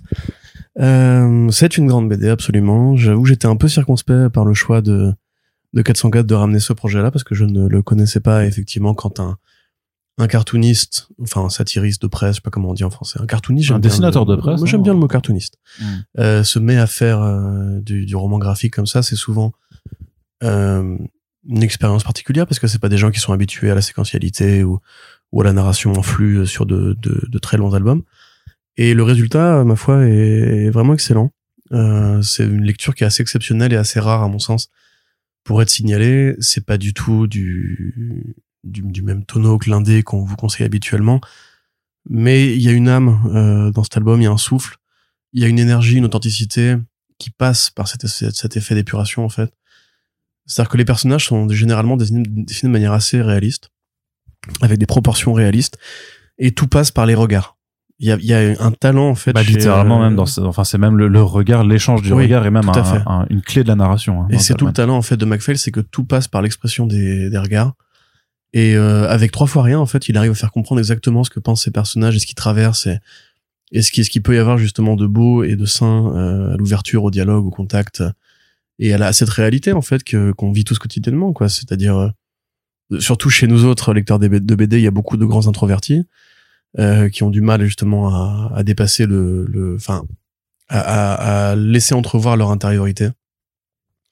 Et ça, du coup, c'est c'est là qu'apparaissent les, les, les pages en, en peinture, c'est que Will, euh, Nick, pardon, au début, va avoir du mal à connecter avec les autres, mais il va faire cet effort à l'aune d'une rencontre qui va lui faire du bien. Il va se dire, je vais essayer moi aussi, tiens, de, de, de connecter. Et en connectant, en fait, il, il réalise que c'est facile, que c'est beau et que c'est récompensant. Jusqu'au moment où effectivement il découvre qu'une autre intériorité, enfin c'est ce que ça a aussi dans la vraie vie, tu vois, c'est quand tu demandes à quelqu'un est-ce que ça va, d'ailleurs on en parlera pareil un peu après, tu demandes à quelqu'un est-ce que ça va? Et qu'il te répond quelque chose de profond, euh, c'est bien, t'as l'impression d'avoir créé un truc qui est rare, qui, qui n'arrive pas tous les jours, mais en même temps parfois tu vas répondre à une question de quelqu'un qui va dire non ça ne va pas. Ouais. Et c'est quelque chose de beau, mais quelque chose de triste aussi. Et là, en l'occurrence, ce qui se passe dans cet album, effectivement, a quelque chose d'assez triste. Euh, ça n'a pas dû être la meilleure semaine pour toi, d'ailleurs. Mais, euh, parce qu'il y a deux, deux albums qui, qui ont dû te frapper assez fort. Mais voilà, enfin, là, c'est, c'est, c'est ça, c'est triste, c'est beau, cette fin. Et c'est fait avec des, une économie de moyens et d'effets, d'une grande pudeur, euh, vraiment d'un grand talent, quoi. C'est, c'est, euh, il y a des pages entières où il y a juste une case. Mais cette case seule, elle suffit à te prendre à la gorge ou, ou à t'émouvoir ou à te faire ressentir un truc que t'as l'impression d'avoir déjà vécu ou que t'as déjà vécu euh, parce que avec beaucoup voilà avec une une force beaucoup plus évocatrice que si justement on se répandait dans le pathos ou dans un truc beaucoup plus beaucoup plus étendu beaucoup plus fort au niveau de, de l'image au niveau du graphisme là en fait c'est comme on voit tout par le point de vue du, du, du personnage principal et que c'est pas très euh, enfin ça ça se lit en une plombe quoi au dedans en vérité hein. c'est pas très bavard mais il y a une science du rythme une science de de ce héros voilà qui en fait est trois fois rien quoi c'est juste un mec normal un mec lambda et la façon dont justement McPhail va le dessiner lui j'imagine que c'est lié à un truc qui est très personnel euh, on comprend tout à fait le voyage intérieur que lui il va vivre c'est-à-dire que cette espèce de découverte de l'amour d'un côté de l'ex- l'extraversion de l'autre et en fait de, de réaliser que chaque personne Ah, est des une sorte- connexions, ouais, des connexions. oui, c'est ça, que chaque personne a une sorte de monde à explorer, de deal fascinante, et que lui, jusqu'ici, en fait, il était dans cette espèce de vitre où il aimait bien être seul parce qu'il ne savait pas, en fait, comment s'exprimer. Ou cette euh, piscine, enfin ce, cet endroit d'une piscine en fait Ouais, où, euh, où il se sent gêné s'il y a d'autres gamins qui attendent son Oui, tour. comme une sorte de siphon, euh, ouais. De, se mettre dedans. ouais. Euh, et ça, justement, c'est, c'est très, très bien fait. C'est, assez rare en bande dessinée. Enfin, en tout cas, dans les sujets que nous on traite, hein, j'imagine que ça arrive plus fréquemment dans les romans graphiques, on va dire, un peu plus élevés. Euh, mais voilà, c'est, c'est vraiment totalement réussi de ce point de vue-là. L'effet est parfait. Et donc, il faut quand même qu'on en parle. Euh, le personnage principal, l'autre personnage principal de cette BD, c'est, la mère du héros, qui, qui commence par un truc très touchant, puisque justement, en fait, on, on voit que il est dans son monde intérieur, lui, il se parle à lui-même, et en fait, ça finit par disparaître au cours de l'album, on n'entend plus sa voix intérieure. Et c'est la seule qui entend cette voix intérieure. Et c'est là, justement, que je crois que Beaujouan avait fait une référence à, à, merde, la série Fleabag, où, pareil, en fait, l'héroïne, euh, s'adresse à la caméra, en fait, pour signifier ses pensées. Et dans la saison 2, il y a le personnage du prêtre, qui est le seul à comprendre qu'elle fait ça. Mm. Parce qu'en général, c'est un effet de narration, tu vois, c'est comme dans une pièce de théâtre. T'as le personnage, d'un coup, s'adresse au public, et hop, revient dans, dans, dans son action au- derrière le quatrième mur. Et ben en fait, le prêtre comprend ça, et de la même façon, t'as ces, ces moments qui est hyper touchant où en fait, il se met à penser à ce qu'il aura des gosses, à ce qu'il pourra léguer un truc à des gosses. Et en fait, sa mère, juste en le regardant, elle dit, mais oui, tu pourras leur léguer tes carnets de dessin. Comme si elle l'avait entendu penser. Et juste avec ce- cette petite tactique qui est vraiment brillante, on crée un lien ultra fort entre les deux, en comprenant qu'en fait, bah là, ça a pas dû être un gamin qui était facile à élever parce qu'il est pas expansif du tout. Euh, et qu'à côté de ça, bah, elle le comprend tout à fait et que quelque part, elle a peur de lui dire un truc qui lui arrive et, et qui est voilà, qui est pas un truc qui est facile à dire.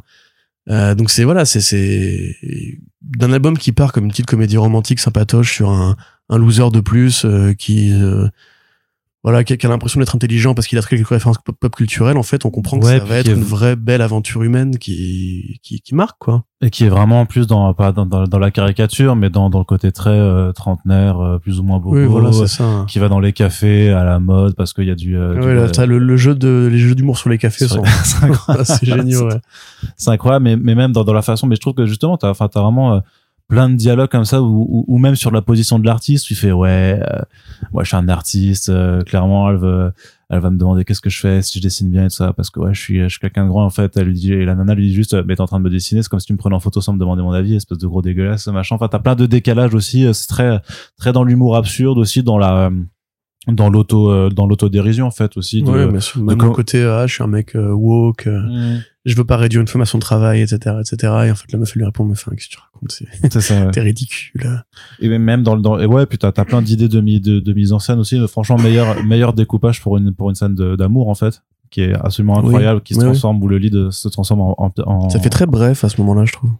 en truc ouais ouais mais c'est c'est un effet de mise en scène qui va en fait être fait pour te faire signifier un truc que t'aurais compris autrement, tu vois. Même tout, tout le moment avec le gamin qui est juste génial. ouais Où euh, il y a l'espèce de petite patate là qui arrive. et ils font un petit rituel et tout. Et tu vois, parce qu'en fait, ch- chaque monde intérieur, du coup, est peint différemment avec des, des couleurs différentes et tout. Genre, avec le plombier, c'est plutôt une scène de nature, avec une cascade et tout. C'est pour le coup très, très logique. Euh, mais c'est compliqué après sans spoiler. Mais pour, voilà, pour le gamin, c'est une espèce de petites patates trop mignonnes qui en fait du coup sont un peu euh, un peu féroces et qui veulent le bouffer. Et en fait, euh, tu comprends très bien ce qui, ce qui va arriver, c'est qu'en fait, il, il lui a entre guillemets, il a pris le cœur, quoi. En fait, Mm. parce c'est trop mignon, c'est trop touchant. Et les gamins, ils ont besoin de toi, ils ont. de l'attention c'est voilà, qui c'est ça. hein, c'est ça Et enfin, c'est c'est juste, euh, ouais, moi franchement, je me suis vraiment régalé. Et je pensais pas être séduit par euh, un truc qui, euh, voilà, avait cette propension au minimalisme dans les décors. Et en fait, c'est vraiment un monde dans lequel tu as envie de te perdre. Moi, limite, j'aimerais bien d'autres projets de McPhail euh, en roman graphique justement à l'avenir, parce que euh, ouais, il y a, y, a y a un talent qui qui change quoi, qui, qui varie un petit peu. C'est un truc qui a cette tronche là, uniquement cette tronche là, et tu retrouveras pas ça ailleurs avec euh, cette, cette, cette, énergie, cette, cette humilité, cette simplicité qui fait tout quoi. Donc, euh, puis effectivement, c'est une belle leçon de vie. C'est, euh, ça, ça t'incite à prendre contact avec les autres, à, à réaliser que voilà, t'as des proches, euh, peut-être que tu sais pas tout ce que tu voudrais savoir d'eux, etc. Et qu'en fait, bah, il faut se dépêcher. Euh, donc, euh, donc voilà. Yes, donc ça, ça s'appelle Au dedans.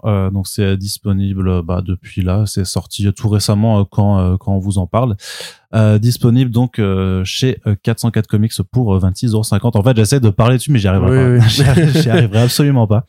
Donc euh, plutôt vous, que d'a- vous le lirez, vous comprendrez. voilà, plutôt que de vous éviter un moment euh, assez gênant, enfin, j'essaie de, euh, ouais, sur la fin, bon, parce que euh, moi, c'est ce que j'a- j'avais mis sur les réseaux. En gros, j'ai jamais, euh, jamais pris une claque aussi euh, violente euh, d'un point de vue euh, ressenti personnel depuis In Waves. Euh, de IG Dango. Donc si vous voyez de quoi In Waves ça part, je pense qu'on peut un peu, euh, vous pouvez un petit peu deviner de, de ça. Et le truc c'est que euh, bien sûr toutes les expériences sont pas les mêmes et que tu as des choses, mais en fait disons que euh, euh, il y a littéralement en fait, euh, mais en fait il faudrait, faudrait que j'en faudrait en faire un- une partie Ouais. spoiler quoi. Ouais, ouais. Ceci étant, euh, Et donc il y a un, y assez, a un assez passage, y a pour un- te frapper de toute façon. Ouais, non, mais disons qu'il y a littéralement un passage du bouquin où c'est littéralement ce que j'ai dit euh, au même moment, quoi. Donc c'est c'est vraiment super, euh, à la fois super bizarre et en même temps, bah du coup là, tu peux rien faire, quoi. T'es t'es plaqué au sol et et tu te relèves pas. Mais effectivement, le message est beau quand même, quoi. Il y a y a une superbe leçon d'humanité, superbe Mm. Puis leçon lisez-le, comprenez ce qui se passe et peut-être offrez-le à quelqu'un qui a déjà vécu ça. Ouais, mais ouais, j'allais dire avec, euh, je sais, je sais pas en fait. Je sais pas si t'as forcément, enfin, franchement, j'en sais Bah, c'est un côté guérisseur quand même. La Bah. fiction, la fiction guérit, la fiction répare, la fiction dans sa beauté, sa simplicité te rappelle qu'en fait euh, t'es pas seul à avoir vécu ça et que déjà rien que ça c'est agréable de le savoir, tu vois. Ouais, c'est sûr. Non, mais c'est vrai, mais par contre, c'est vrai que c'est une expérience de, de...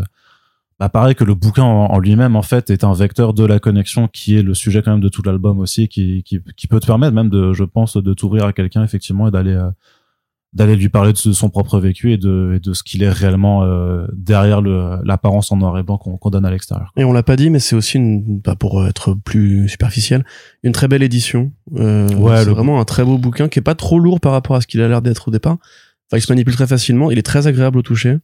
Et même s'il a l'air super épais, en fait, ça se lit, ça se lit assez rapidement. Oui, ça se lit assez rapidement et de toute façon on y revient après quoi. Tu vois, c'est, Ouais, je pense une lecture. Super, euh, super couverture aussi. Ouais. Non, non, vraiment euh, du très très bon, euh, très bon travail et euh, et on est gâté en fait en ce début d'année. euh, bah, je trouve que le back issues l'illustre un petit peu, même s'il y a deux bouquins qui sont sortis l'année dernière. Mais euh, si tu regardes, ouais, effectivement, que la même semaine t'as dedans qui sort, de la semaine d'avant t'avais le Shaolin Cowboy. Et puis donc en même temps que dedans, bah t'as notre dernier, notre dernière sélection It's Lonely at the Center of the Earth. Tu dis waouh, c'est bon, janvier, euh, t'as déjà euh, des contenders pour le, le meilleur album de l'année qui sont déjà là quoi. Tu, tu l'as pas la VF là? Ben non, parce qu'alors enregistre ce podcast, euh, il y a des couilles et je l'ai pas reçu. Ah merde, Donc, j'aurais bien aimé euh, voir ouais. cette info de traduction. Je ne peux pas, je ne peux pas te, te la montrer. euh. Très bien. Alors. Parce que tu voulais savoir qui l'a traduit? Euh, non, non, je voulais voir certains choix de traduction pour certaines, certaines répliques. euh, Ah oui, oui, bah oui, parce qu'il y a eu, euh, il y a eu. euh, Parce qu'il y a, il y a un, pareil, il y a eu un rapport au langage, on va dire, dans It's Lonely. Tu veux que je commence peut-être? Ouais, non, juste te dire que par rapport à la traduction, on en a parlé avec Maxime Ledin sur le podcast, donc euh, Ok, je t'invite à l'écouter. très bien. Du coup, puisque effectivement, il y a eu pas mal de choix qui ont été faits. Alors juste avant, euh, bon, voilà, on va éviter ça, on va, on va éluder le problème tout de suite. Arnaud a travaillé sur l'album, non pas parce qu'Arnaud euh, entretient pas de conflit d'intérêt particulier, mais il était amoureux de l'album avant qu'il sorte en VF et avant qu'il soit même euh, signé en VF. Parce qu'il est amoureux de l'album, il a voulu travailler dessus, voilà, pour éviter toute forme de conneries, machin, etc. Donc il va vous en parler pour commencer, Yes. parce que c'est plus logique, il a adoré. Et après, moi, j'interviendrai. Oui, et euh, puis et manière puis plus euh, extérieure. Et puis pour celles et ceux qui découvraient, qui connaissent le podcast depuis plus longtemps que qu'il y a un mois, euh, ça fait depuis littéralement, bah j'ai fait une interview de Vaisseau Rogood euh, deux semaines avant la sortie en VO euh, de It's Lonely, parce qu'elle était passée euh, en France pour la sortie de son précédent album, donc euh, dans les yeux de Billy Scott. On en avait déjà un petit peu parlé de, de It's Lonely. Moi, j'ai eu de la chance, elle me l'avait apporté avant même que ça sorte dans les comic shops. J'avais pu le lire d'une traite le soir. Alors je voulais le faire surtout pour faire mes devoirs, euh, justement pour pouvoir en parler pour l'interview. Et puis en fait, bah euh, l'album il me lâche plus depuis euh, littéralement un an et demi en fait. Euh, et euh, et avant, Tu t'es cherché dedans, du coup? Hein? Tu t'es cherché dedans ou... je me suis cherché dedans. Ah, parce que c'est biographique, il y a des moments où elle parle d'interview et tout. euh. Ah non non bah, ah non bah non mais bah, bah non mais l'album était sorti quand, Ah. quand on a fait de l'interview. Ouais. c'est pas quand elle avait les cheveux rouges Parce que je me suis posé la question en termes de temporalité.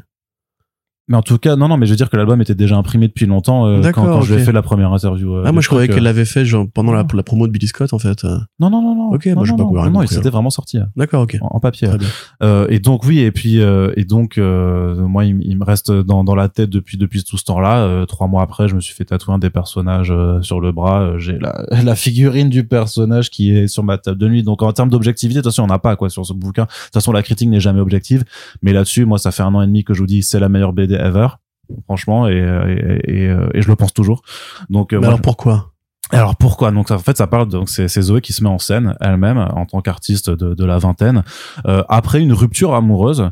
euh, elle va essayer de, de, de faire un album euh, pour raconter sa vie en fait, pour se mettre en scène elle-même et elle va galérer. Il y a aussi le confinement qui lui tombe dessus, puis à la fin du confinement, puis il y a aussi la vie d'artiste, c'est-à-dire les premières séances de dédicaces, les premières euh, rencontres en festival et il y aura une nouvelle aventure amoureuse et tout ça va se mêler pour pour raconter euh, en fait un passage de la vie de Zoé Sorogood euh, littéralement. Alors artiste que, que que pas grand monde ne connaissait il y a encore trois ans. Elle est vraiment c'est vraiment ce qu'on ce que ce qu'on pourrait appeler une étoile j'ai pas, pas une étoile filante parce que l'étoile filante ça disparaît quoi c'est une fusée quoi vraiment. Montante. ouais une étoile montante mais c'est vraiment une fusée sinon euh, complètement quoi euh, et euh, et en et en racontant ce passage de de sa vie elle va aussi ben euh, parler euh, de choses beaucoup plus personnelles sur notamment bah euh, sur la dépression particulièrement sur le- la façon dont elle vit euh, cette euh, cette euh, affection depuis depuis elle du coup depuis très tôt hein, depuis à l'âge de ses 12 ans. Le rapport à, à ses familles le rapport aussi ça rejoint un petit peu d'ailleurs des thématiques de haut dedans hein, sur la façon dont tu te connectes aux autres ou même quand elle dit quand on lui quand on lui dit que ces œuvres justement que plein de gens peuvent s'identifier alors qu'elle justement elle arrive pas à s'identifier elle, elle arrive pas à concevoir. En fait c'est quoi vraiment l'identification euh, aux autres par par les œuvres culturelles?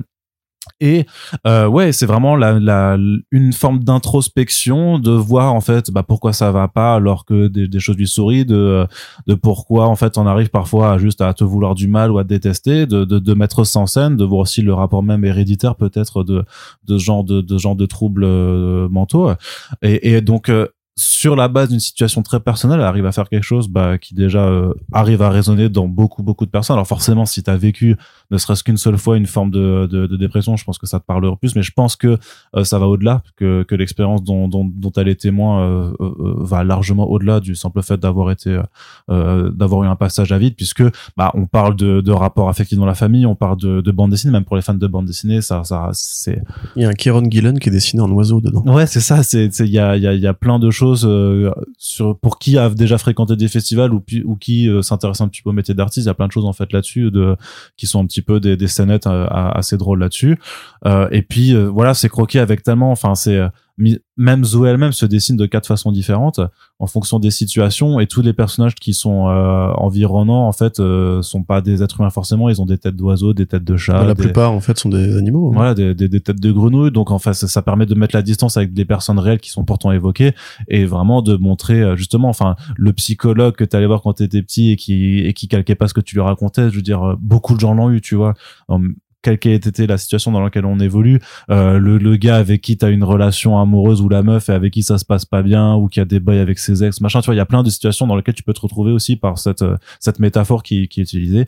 Et euh, donc euh, avec pareil une envie de vivre en fait simplement sur avec les différentes réflexions qu'elle a en fait c'est vraiment un bouquin aussi qui te qui te fait te remettre en question, mais qui te parle aussi à tes propres expériences personnelles pour t'inciter en fait à aller de l'avant. C'est drôle aussi parce qu'elle a un humour pince sans rire qui est absolument génial génial en VO. Moi, j'ai pu, j'ai eu la chance de pouvoir euh, accompagner la traduction de Maxime qui euh, s'est défoncé complètement dessus. On, le disait dans le podcast déjà. Hein.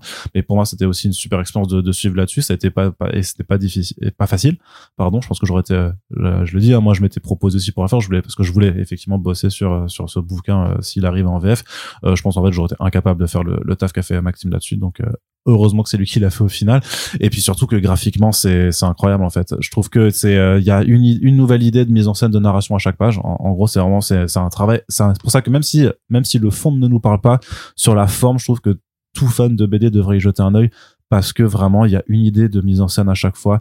Il y a des, des, euh, la façon dont elle se parle à elle-même dont elle parle au lecteur à la fois donc elle fait son introspection et elle le montre au public où elle se met en scène où vraiment la page de la page de bande dessinée est littéralement une scène de théâtre. Et la façon dont même elle met en scène la façon dont elle galère à faire cette BD tout en la faisant je trouve que t'as as des euh, ou parfois c'est un peu le même ça t'auras un montage qui pourrait évoquer un peu le cinéma mais la façon tu sais il y a, y a quand même un moment clé où en gros le bouquin redémarre on va dire. Et ça mais je c'est euh, je trouve ça hallucinant surtout quand on se rappelle qu'elle a fait ça elle devait avoir la vingtaine et quelques quoi. Je trouve que vraiment avoir autant de talent dès le départ limite elle s'est mis un un, un, une balle dans le pied en commençant si fort euh, dès son deuxième album en faisant un truc qui est tellement fort à tout point de vue je trouve dans ce que ça raconte dans la face et dans la façon dont c'est raconté que vraiment euh, je me dis ouais mais comment tu feras pour pour toper ça quand tu sors déjà en fait ton magnum opus euh, à 20 piges? Alors heureusement là on a pu lire de, depuis euh, notamment son hack and slash qu'elle écrit qu'elle dessine qui est génial aussi qui montre que mmh, vraiment qui est référencé dans l'album d'ailleurs. Ouais. Ouais qui, est c'est ça euh, qui est euh, comment dire qui arrive qui montre en fait qu'elle qu'elle arrive aussi à s'emparer des, des, univers des autres et qu'elle arrive à faire des trucs ultra fun euh, et qui raconte quand même quelque chose même quand c'est euh, dans un registre beaucoup plus horreur sexy. D'ailleurs il y a aussi tout, tout l'imaginaire en fait qui est percevable dans dans It's Lonely qui est génial. Enfin la représentation de Happy donc qui est donc l'incarnation de sa dépression que moi je trouve enfin qui me hante hein, littéralement. Enfin c'est pas pour rien si je me suis fait tatouer euh, deux mois après quoi. Mais vraiment il y a plein de choses moi qui euh, qui, qui, qui vivent dans ma tête avec cette BD depuis voilà depuis euh, un an et demi. Et c'est pour ça que je force dessus à chaque fois. Et pareil hein, tu vois c'est comme et, moi mes forcings je les, je les assume tu vois. Je pense que ultra méga c'est ultra bien toujours tu vois. Je pense toujours et et, et on pourra me dire oui mais il y a tel ou tel défaut. Je, je, les, je les entends et que ça plaira pas à tout le monde je peux l'entendre aussi tu vois. Pour moi ultra méga c'est incroyable. Et pour moi It's Lonely c'est vraiment c'est incroyable aussi. C'est une BD qu'il faut mettre dans dans toutes les mains et le seul truc que je, effectivement que je regrette euh, et on l'a discuté aussi dans le podcast avec euh, Sullivan Chai Comics, c'est euh, son prix de vente effectivement qui à mon sens aurait dû être 3 euros de moins minimum. Bah, ça lui aurait fait plaisir, voilà. fait du bien, oui, c'est sûr. C'est sûr, mais en même temps, comme le dit, je suis d'accord que tu à 3 euros près, bah il faut pas passer à côté d'un tel shader et je pense que ça les mérite, donc autant ne se réserver, se mettre une bière de côté et, et, et, se la faire en février pour, pour se prendre. Euh, c'est trois bières à Paris en vrai. Ouais non c'est pour ça non mais tu vois mais mettre de côté sur une dépense plus plus peut-être plus futile je sais pas ou un truc. Forcément on va pas se priver de, de manger par contre parce que c'est important. Mais voilà je pense que voilà c'est un c'est un album qui le mérite et sinon bah faites du forcing auprès de votre bibliothèque pour qu'ils le prennent parce que vraiment c'est un putain de c'est vraiment un putain de chef quoi. Là-dessus moi je c'est 5 étoiles, machin, je le dirai jusqu'à ma mort. c'est, Bah ouais, c'est bah, vraiment, on veut voilà. bien une critique papier aussi, euh, mon petit Kikou. Bah oui, mais c'est toujours le problème de oui, mais t'as pas donc. Mais euh, non, mais faut arrêter les conneries. euh. Ça, c'est- je, bon, c'est, s'il y a des gens euh, de la, la, la communauté des haters qui nous écoutent, parce qu'il y a des gens qui écoutent First Print pour nous détester, c'est normal, c'est comme ça, c'est la rançon du chuclet. Euh, voilà, c'est Arnaud est un amoureux de bande dessinée, c'est pour ça qu'il veut travailler sur les albums qu'il aime bien. Euh, enfin, faut, voilà, c'est, un rêve de bande dessinée d'accompagner les albums. Oui, et puis de façon, marqués, et puis c'est de façon comme ça. pragmatique, le taf que j'ai, c'est- en fait, ce que j'ai, ah oui, c'est vrai que c'est vrai que je l'ai toujours pas eu en, en place, mais en gros, ce que j'ai fait, c'est c'est assistant édito, donc j'ai surtout coordonné en fait euh, le lettrage avec la traduction, enfin s'assurer que tout soit bien, en fait, euh, d'avoir un fichier imprimé, et surtout j'ai eu le plaisir, et là c'était vraiment un, vrai truc qui me tenait à cœur, de pouvoir monter un petit cahier de bonus à la fin, qui est une, exclusivité pour l'édition française et qui intègre notamment des dessins euh, d'un bouquin que Zoé a auto-édité qui s'appelle euh, Brain Worms. En fait, c'est des c'est des petits croquis vraiment minimalistes, très très avec un humour très pareil, très punchy, très noir. Et en fait, c'est un truc qu'elle qu'elle a auto-édité, qu'elle propose que en convention. Donc en gros, et je pense qu'aujourd'hui, il n'y en a plus qui existent. Et, et donc vraiment, l'idée c'était vraiment de, de pouvoir en fait in- inclure quelques-uns de ces dessins quand même en VF pour pour faire découvrir aussi euh, cet autre aspect euh, de l'autrice. Il y a quelques petites euh, illustrations en plus de bonus et tout ça. Quoi. Et ça, c'était vraiment une exclusivité. Ça, ça m'a, ça me tenait à cœur d'avoir vraiment un truc en plus euh, là-dedans. Quoi. Mais euh, ce que je veux dire, c'est que cette mission, elle est en facture. Il n'y a pas de droit d'auteur, pas de truc. Donc en fait, le bouquin, il se touches vend- pas d'argent sur les ventes. bah non, aucun, Voilà. voilà. C'est comme sur les trois, enfin j'allais dire, sauf quand je traduis, mais quand je traduis c'est 0,5% et vu que c'est des bouquins indés qui, je rembourse jamais. Pour l'instant j'ai toujours Donc, pas on parle de Billionaire Island euh, de Billionaire Island, de Love Ouais. Everlasting, de Big Girls et de, et de Colder. C'est des trucs sur lesquels je ne touche rien. Enfin, je, je, je ne rembourserai jamais mon avance dessus. Donc, en fait, euh, littéralement, que, moi, je veux que ça se vende parce que je veux que les gens, ils lisent ces BD. En fait, je veux qu'ils les découvrent parce que je trouve que ce sont des bonnes BD. Oui, mais après, je comprends très bien ton envie de ne pas prêter le flanc à la, à la critique, mais enfin, à un moment donné, euh, les critiques, ils vont critiquer de toute façon, et puis, enfin, la, la probité, de toute façon, on n'a pas, enfin, bref, peu importe. euh, Moi, je- moi, par contre, du coup, toi, forcément, t'es pas, t'as pas le même vécu non, que moi. non, T'as non, pas je suis pas d'accord. Euh, Moi, je, fait, je pense que tu vois, comme tu viens de dire, comment est-ce qu'elle pourrait toper euh, cet album-là, bah, moi, je pense pas que je pourrais toper ton commentaire dessus. Euh, pour des raisons personnelles, c'est déjà moi, je suis pas frappé de dépression clinique. Je, je, je n'arrive pas forcément à me retrouver dans euh, certaines choses qui sont dites dans cet album. Ceci étant, je reconnais effectivement la performance euh, artistique qui est assez, enfin, qui est très généreuse, qui est très folle, qui est très punk là encore, et qui ressemble à pas grand chose de, de c'est vrai qu'on a une sélection assez, euh, assez unique de ce point de vue-là, pour, pour ce backy chose, qui ressemble à pas grand chose de ce qui se fait aujourd'hui sur le marché. Enfin, encore que je suis pas un gros client des romans graphiques, autobiographiques, en tout cas pas dans ce format-là. Euh, mais si vous aimez justement ce, ces espèces de plongées dans, dans, dans la vie un peu compliquée, parfois un peu euh, euh, d'où ça mère justement de, des artistes torturés ou simplement en fait des gens, euh, enfin des gens de 20 ans qui doivent se positionner par rapport à ce genre de problème. Effectivement, il y a plein de trucs qui sont très intéressants dedans. J'aime beaucoup l'esthétique, j'aime beaucoup le, le choix justement d'avoir fait cette espèce de monde à la BoJack Horseman euh, ou à la Toucan Bertie avec que des animaux partout, ses meilleurs potes qui une, une poulette euh, trop mignonne par exemple.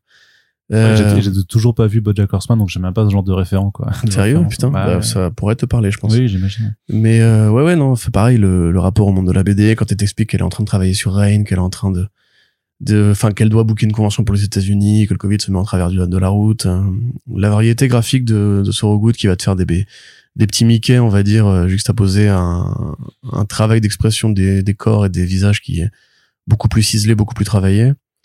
Euh, le refus qu'elle a justement de se mettre en scène de manière réaliste dans les scènes où elle a pas envie d'être euh, elle-même. Parce qu'en fait, elle va, elle va choisir de, de se représenter telle qu'elle se ressemble vraiment dans les scènes les plus intimes. Et les scènes, les restes des scènes, quand elle est en société, par exemple, et qu'elle ne sait pas comment interagir avec les autres, elle se met une sorte de gueule à la Saitama de One Punch Man, euh, parce que en fait, c'est comme ça qu'elle ressent ses interactions sociales, par exemple. Euh, de la même manière qu'elle a un peu pareil à la Fleabag ou autre, euh, à la Deadpool, j'en sais rien. Elle a des voix dans la tête qu'elle va incarner par, enfin, ses différentes personnalités qu'elle va incarner par euh, par différents personnages qui vont être dessinés dans des styles différents. Euh, le rapport aussi à son espèce de d'elle enfant, tu vois, qui est très touchant. La mise en abîme de ce qu'elle est, il y, a de la, photographie dans cet album justement où Ouais. on voit la vraie Zoé Thorogood euh, telle qu'elle se telle, enfin, telle qu'elle est entre guillemets pour bien te rappeler justement que c'est vraiment un rapport à la réalité et tout. Le, le choix de la narration qui va passer parfois par, par des pages de texto, on va dire, euh, plutôt que de passer par, par des cases de dessin.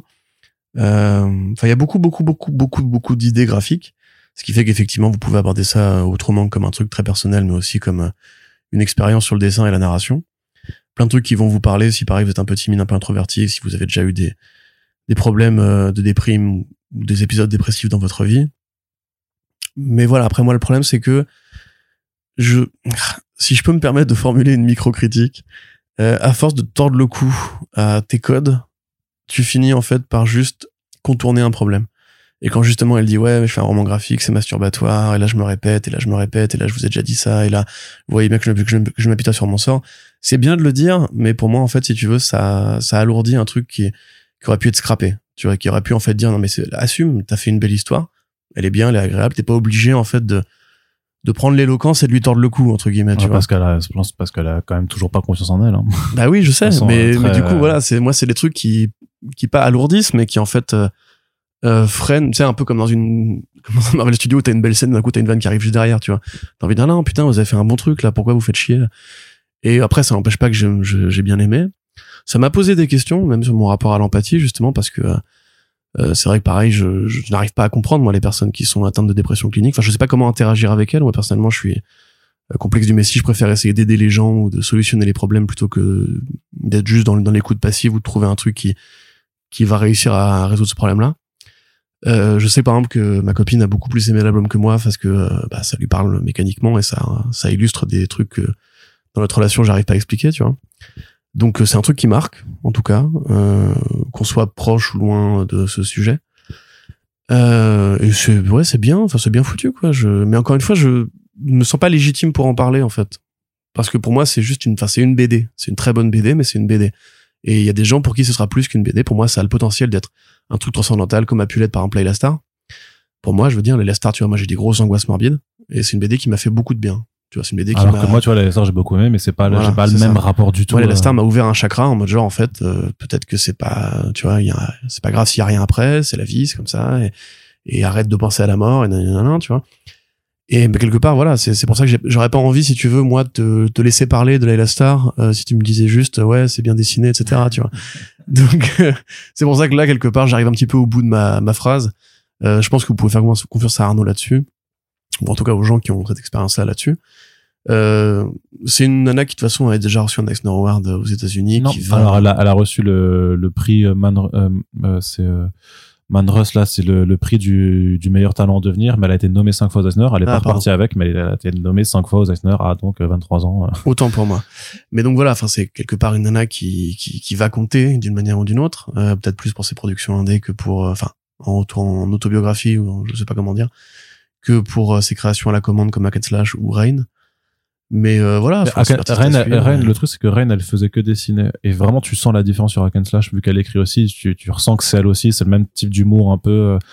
Euh, c'est très drôle. Hein. tellement référencé, c'est c'est généreux aussi, c'est c'est gore, c'est sexy, c'est machin. Enfin, y a, tu, sens vraiment que c'est elle qui qui mène la barque, vraiment, tu vois. Beaucoup de références aux jeux vidéo, mmh. manga et tout. Enfin, il y a ouais, il y a pas mal de de très bons éléments.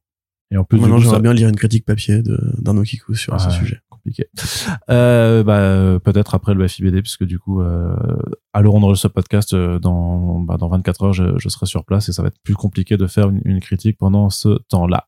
Mais en tout cas, on espère que ce numéro des Bakish, ça vous a plu. Donc, euh, It's Lonely uh, at the Center of the Earth 2795, donc chez iComics. Euh, on espère donc que cette émission, je disais, vous a plu. N'hésitez pas à nous faire part si vous avez déjà lu l'un de ces bouquins aussi. nos longs dialogues dessus vous ont motivé à lire l'un ou l'autre. et en tout cas, si vous appréciez ces podcasts, on vous rappelle que pour les soutenir, il n'y a pas euh, 12 000 façons non plus. Vous pouvez les partager sur vos réseaux sociaux. Euh, Parlez-en aux, libraires aussi, à vos libraires, si jamais ils, connaissent pas ces titres-là, euh, que vous voulez leur dire, ah mais regardez, ils sont de bons conseils peut-être, je sais pas. Euh, merci d'ailleurs aux libraires hein, qui écoutent ces podcasts et qui, euh, et qui suivent nos recommandations et qui les mettent en, avant dans, dans leurs anciennes. Ça fait toujours super plaisir de vous voir faire ça. Et puis on a également un Tipeee sur lequel vous pouvez contribuer. Merci à toutes et tous de nous avoir écoutés et on se dit à très bientôt pour le prochain podcast. Salut Salut